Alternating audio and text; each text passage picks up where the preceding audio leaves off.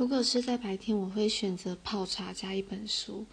那如果是在晚上我会选择自己调酒然后加一些我很喜欢的音乐。那如果是因为失恋所以感到寂寞的话我会疯狂重播花样年华或重庆森林或者任何王家卫的电影我是他的粉丝最忠实的那一种。